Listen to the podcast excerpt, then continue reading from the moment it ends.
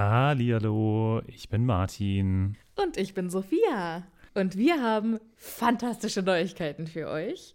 Denn endlich stehen all unsere Live-Termine fest. Genau, wir sind on Tour für euch. Und zwar am Freitag, den 7. Juni in München. Am Samstag, den 8. Juni in Mainz. Und am Sonntag, den 9. Juni in Wuppertal. Wir freuen uns auf euch und einen magischen Abend. Ich bin schon ganz aufgeregt. Tickets gibt's auf tixforgigs.com, aber natürlich findet ihr die Links auch in unseren neuesten Folgen. Jetzt geht's aber weiter mit der regulären Folge. Viel Spaß. Tschüss.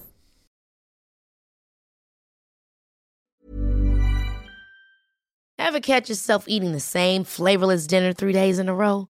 Dreaming of something better? Well, HelloFresh is your guilt-free dream come true, baby. It's me, Gigi Palmer. Let's wake up those taste buds with hot, juicy pecan-crusted chicken or garlic butter shrimp scampi. Mm. Hello Fresh. Stop dreaming of all the delicious possibilities and dig in at HelloFresh.com. Let's get this dinner party started.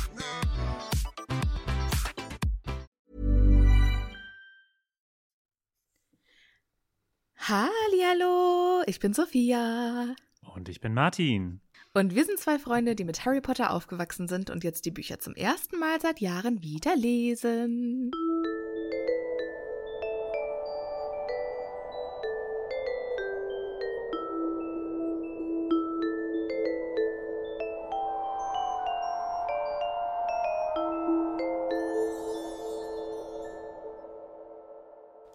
Ja, hallo alle zusammen. Herzlich willkommen zu einer weiteren Mini-Episode, während wir in der Sommerpause sind.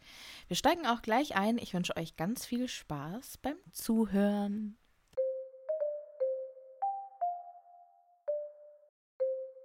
Ron hat ja jetzt gerade sehr elegant offenbart, dass es eine Überraschungsparty gibt für Harry. Das ist auch echt. Also, ich weiß nicht, vielleicht ist es ja auch nett. Dann muss er sich da nicht so darauf vorbereiten. Vielleicht hat Ronda auch einfach Harry was Gutes tun wollen, weil er hatte genug Überraschungen, wahrscheinlich für sein Leben. Ne? Und jetzt sagt er ihm, komm, der Drache war ja halt keine jemand. Überraschung jetzt. Der war ja vorgewarnt. Ja, aber alle anderen Sachen. Also, ich weiß nicht, vielleicht hat er einfach. ich glaube, es war einfach Ron, der halt wieder den Fuß im Mund hatte, sagt man auf Englisch. Na dann. Und tatsächlich. Die, genau, die gehen jetzt in den Gemeinschaftsraum und, und die Mitschüler jubeln und klatschen so doll, dass die Wände wackeln. Hm. Und das finde ich ja jetzt richtig toll beschrieben. Ne? Sämtliche Tische und Fensterbänke trugen Berge von Kuchen und Krüge voll Kürbissaft und Butterbier. Okay, so. Jetzt wird ja immer gesagt, die Zwillinge stibitzen etwas aus der Küche. Aber ganz im Ernst, das ist ja unten im Kerker. Mhm. Und die sind oben auf dem höchsten Turm. Selbst wenn die quasi da runterlaufen und Berge von Pasteten und was auch immer mitnehmen. Wie häufig müssen die denn da laufen? Das passiert doch Hä, nicht. Wingardium Leviosa.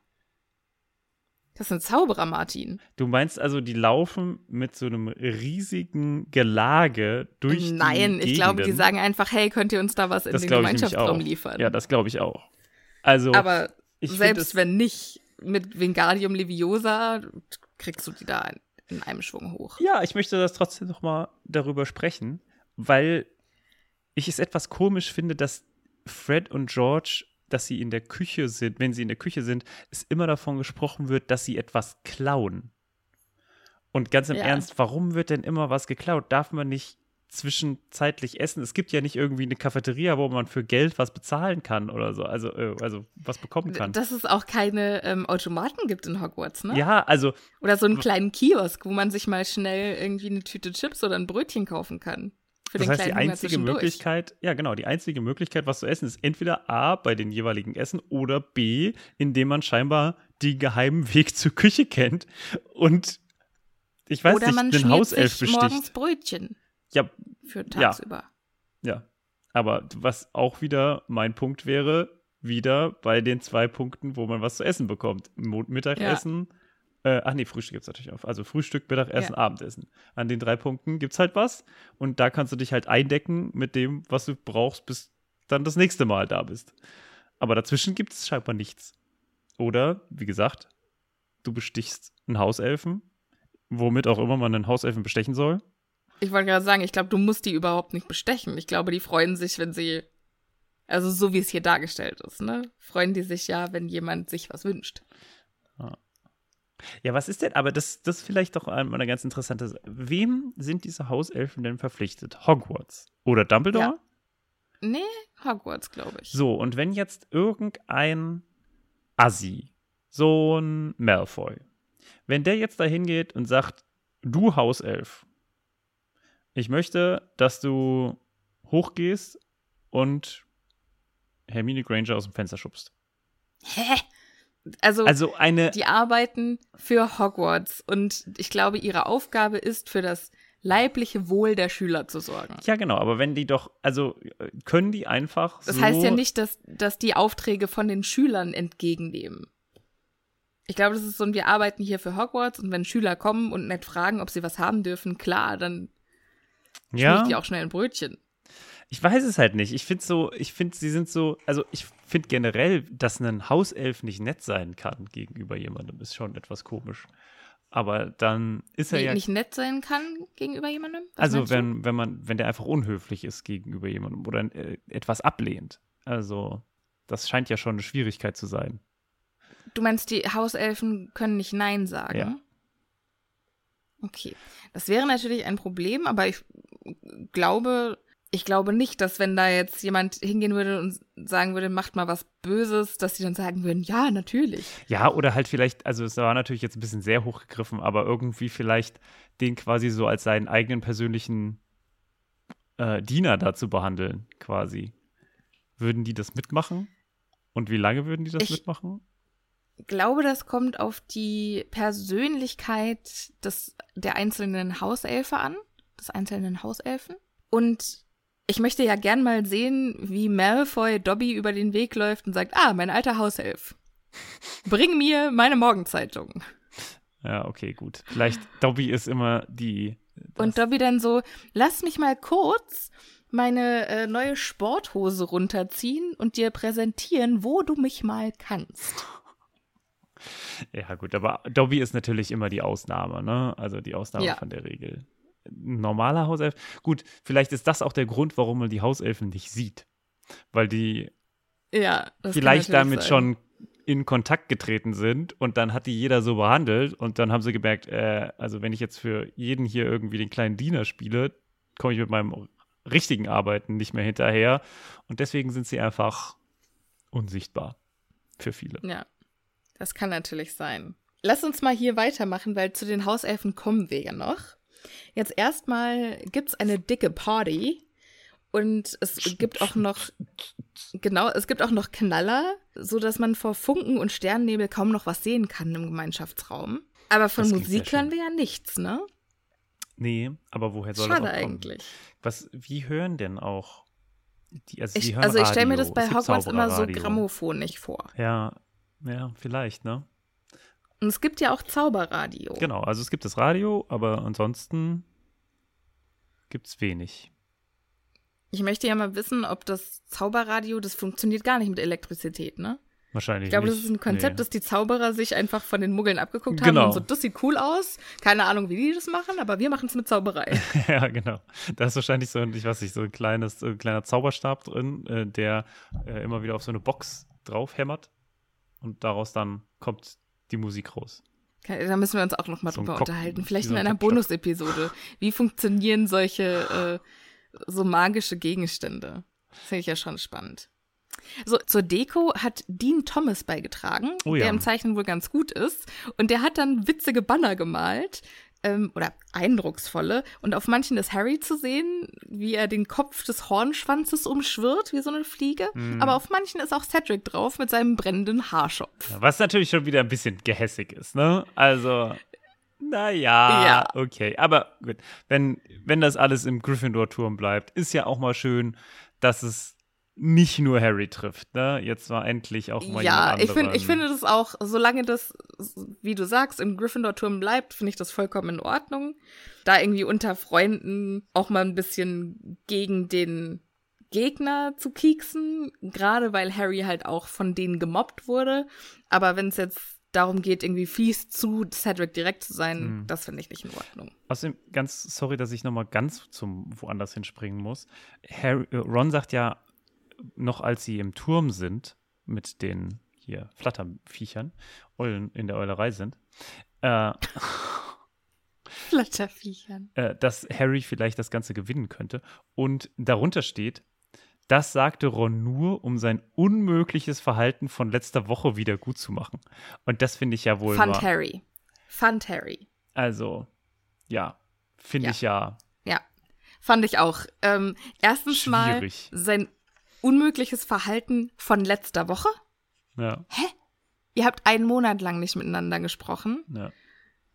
Und dass Harry jetzt irgendwie, also ich meine, da haben wir jetzt genügend drüber gesprochen, ja, ja aber ich fand es auch unelegant ja. da reingeschrieben. Okay. Ja, ist mir Gut. auch aufgefallen. Ja, und so, das war ein kurzer äh, Schwank aus der letzten Folge, dem Ausflug in die Eulerei. Jetzt kommen wir wieder zurück zur Party im Gryffindor-Turm. Genau. Wo ähm, die Menge jetzt Harry dazu nötigt, das Ei zu öffnen. Mhm dass alle mal den, den Tipp für die nächste Aufgabe hören können. Aber man soll doch eigentlich gar nicht alle Leute einbeziehen. Man soll das doch alleine lösen. Genau, das sagt nämlich Hermine und Harry entgegnet, mm, ich sollte ja auch alleine rausfinden, wie ich am Drachen vorbeikomme. Ja. Und äh, da muss ich schmunzeln. Hermine hat also so so ein Charakterwachstum schon durchgemacht, dass sie darüber grinsen kann. Ja, Gut, was soll sie auch anderes machen, ne? Jetzt sagen, ja. ja, scheiße, stimmt. Ich werde dir nicht mehr helfen. Na, sie hätte ja auch sagen können, also ich möchte hier nichts zu tun haben. Und geht. So. Harry ist so glücklich wie nie zuvor. Ron ist wieder an seiner Seite. Die erste Aufgabe ist geschafft und die nächste ist ja erst in drei Monaten. Mhm. Und es ist dann so typisches Teenager- in drei Monaten, das könnte genauso gut in 87 Jahren sein. Jetzt ist erstmal alles geil. Jetzt nötigen die anderen ihn also, dieses Ei zu öffnen und er ist so gut drauf und er sagt, komm, ich mach das jetzt. Und interessanterweise öffnet er das nicht wie im Film. Also das scheint dann nicht so einen wunderbaren Mechanismus zu haben. Mhm. Das fand ich ja schon schön gemacht im Film. Ja. Sondern hier gibt es wohl eine Rille, die sich um den Bauch des Eis zog. Da steckt er die Fingernägel rein und klappt es auf. Das klingt für mich, als würde er ein, ein Kinderüberraschungsei öffnen. Also das gelbe Innenei. Ach so, du meinst so quer? Nee, in also der Quere? So um den Bauch.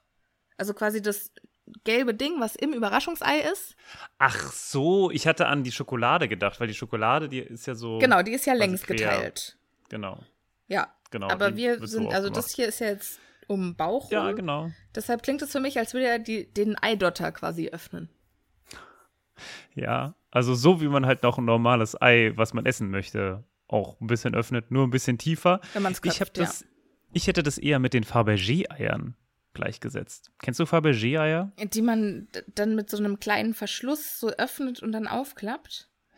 Ja, das sind so, also das ist irgendwann mal im zarischen Russland des, der neun, des 19. Jahrhunderts, glaube ich, zu was Interessantem geworden. Da galt das so als Modestück. Und das sind tatsächlich einfach Eier, mhm.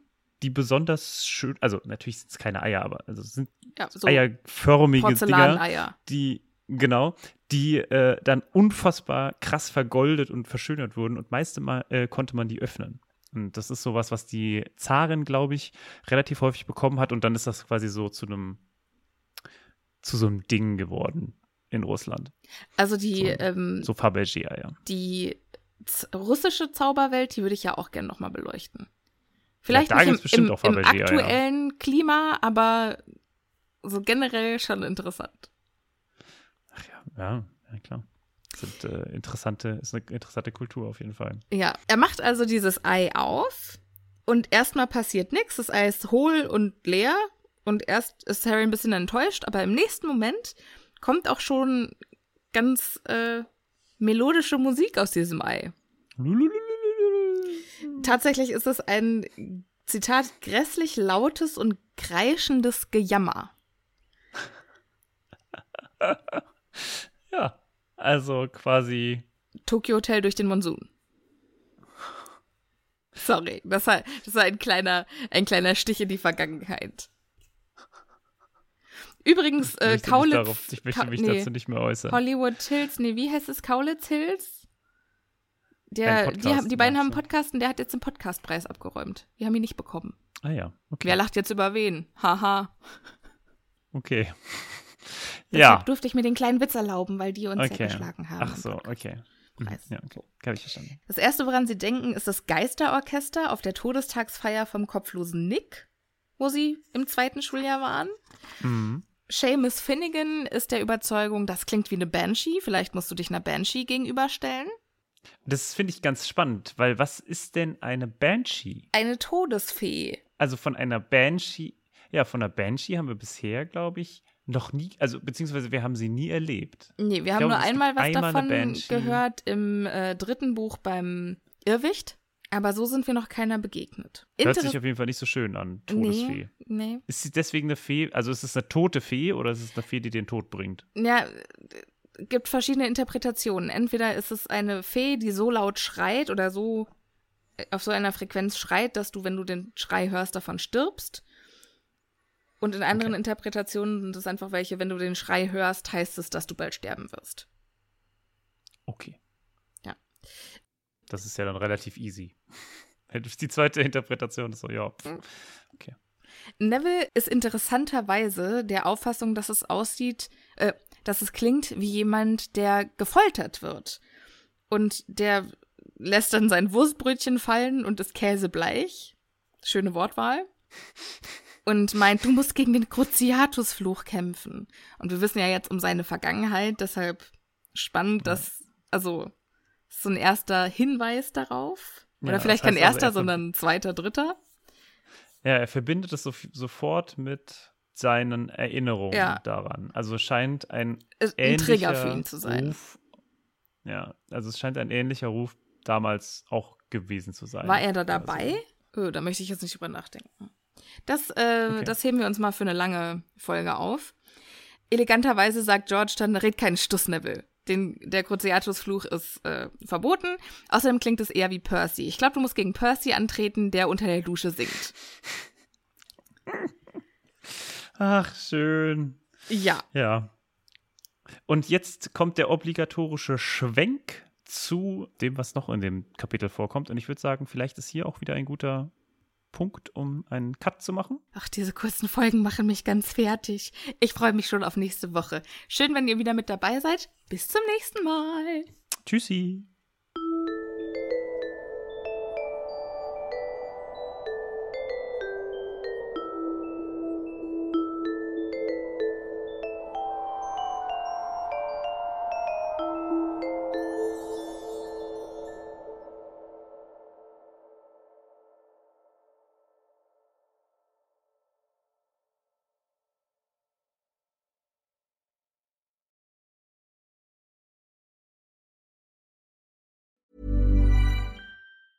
Ever catch yourself eating the same flavorless dinner three days in a row?